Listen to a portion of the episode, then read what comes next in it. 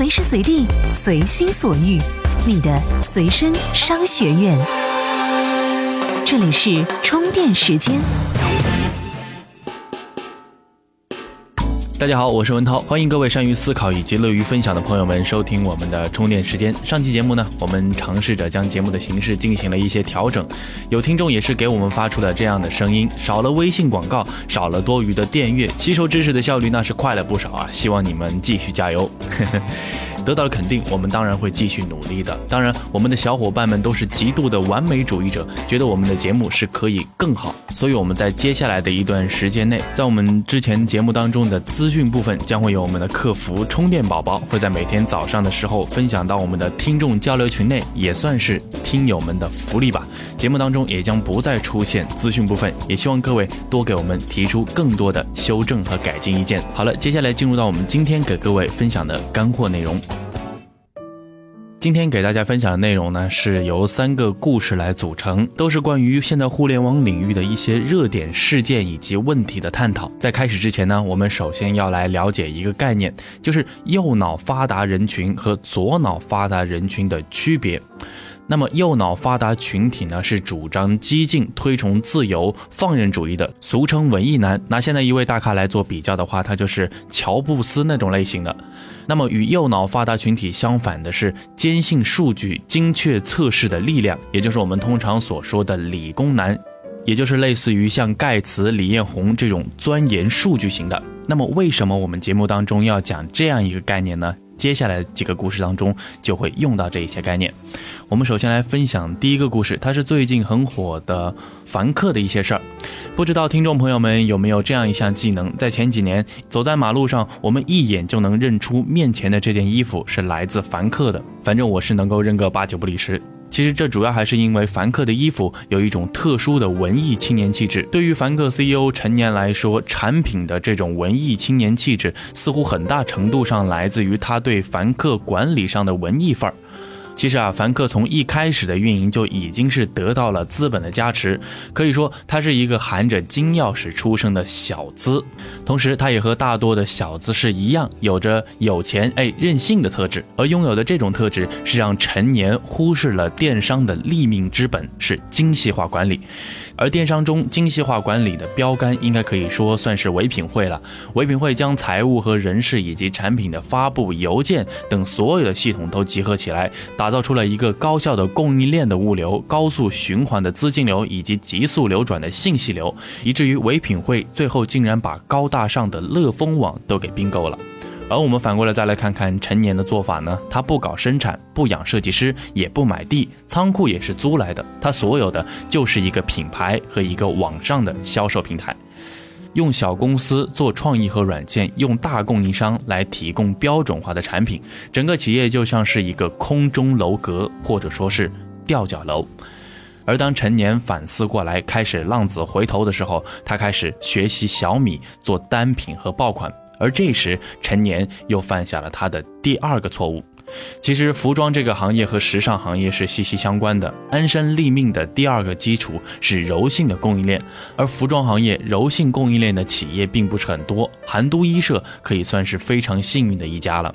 韩都衣舍将一件衣服的生成工序进行模块化的切分，一个工厂只负责一个工序，一件服装的生产由多个工厂同时完成。它在确保效率更高、品质更好的基础上，是获得了更短的资金周转、更小的库存风险。而对于凡客来说呢，他的一件好的白衬衫可能根本就打动不了用户，因为用户需要的是更加有个性化的服装。即使是在非正式化的场合，在严肃当中，他们也需要彰显出自己的几分个性。近几年，凡客推出的一元 T 恤清仓、九元的板鞋，是让他深深的烙印上了低端的这样一个标签。而对于陈年来说呢，他的最后剩下的东西就只有凡客这个品牌了。有一本书叫做《平凡的世界》，不知道陈年为凡客命名的时候是否想起到了这本书。按照国内营销大家华山的理论，凡客这个品牌是抓住了一个超级的创意。但是不知道各位注意到没有，最近一系列的奢侈品，比如说香奈儿，就已经大面积的降价了百分之二十。原因是除了通货紧缩之外，这些奢侈品品牌是与互联网相隔得太远，与用户隔得太远，这才是。更重要的原因。而对于凡客来说，他也是如此。对于成年来说，创业这件事儿其实还需要多一点格子衬衫理工男的思维，把基础打好了，我们才可以谈白衬衫的文艺范儿情怀。这里是充电时间，TMT 创业者频道。那么说完了凡客，我们再来给大家分享第二个故事，它是罗永浩的事儿。罗永浩是从智能硬件起步的，并且是把他的工匠精神是用于用户体验的优化。这看上去似乎是既能实干又有情怀，很有搞头。罗永浩是学习了乔布斯，而没有学习谷歌。很显然，乔布斯是属于右脑发达的文艺男，修禅宗、打坐、吃素，去印度寻找精神家园。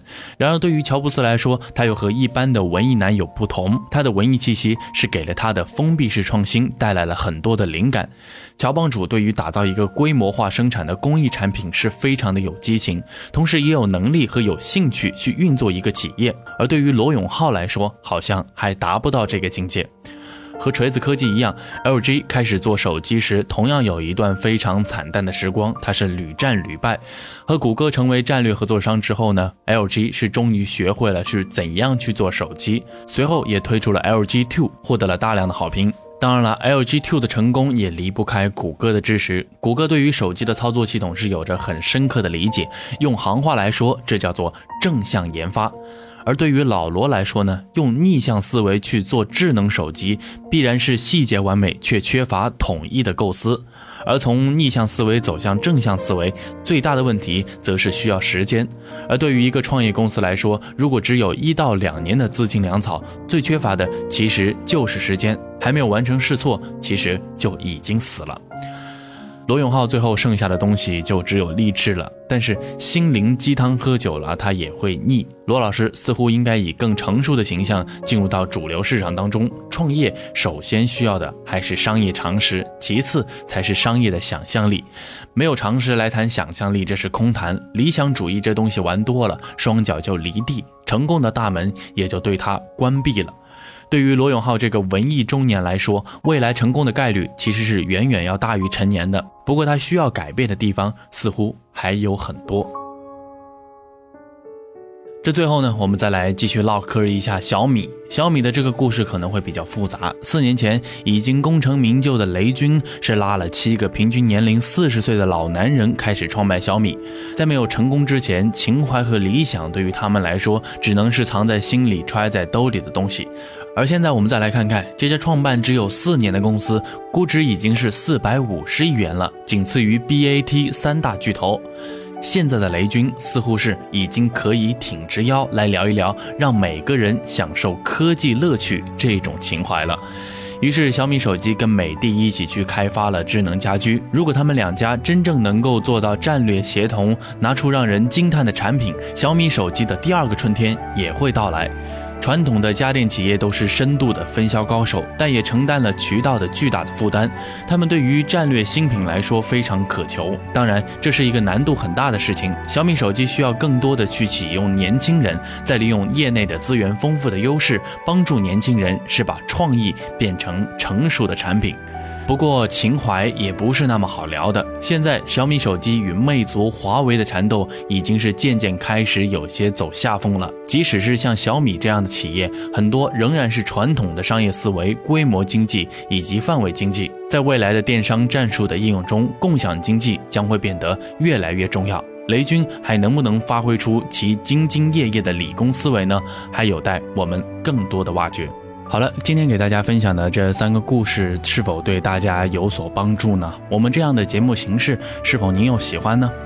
在这里呢，文涛也向大家发出一个请求，在今天晚上呢，充电时间也将会在公众号中推出一项调查，欢迎各位喜欢我们的听众朋友们来参与我们的调查，帮助我们更好的前行，也为了让我们给您提供更好的内容。同时，欢迎您加入到我们的线下交流群来，与我们的其他听众一起来交流互动。今天您在节目当中回复“云”这个字，给你看一篇关于互联网云，哎，它到底是什么意思呢？这样一篇文章。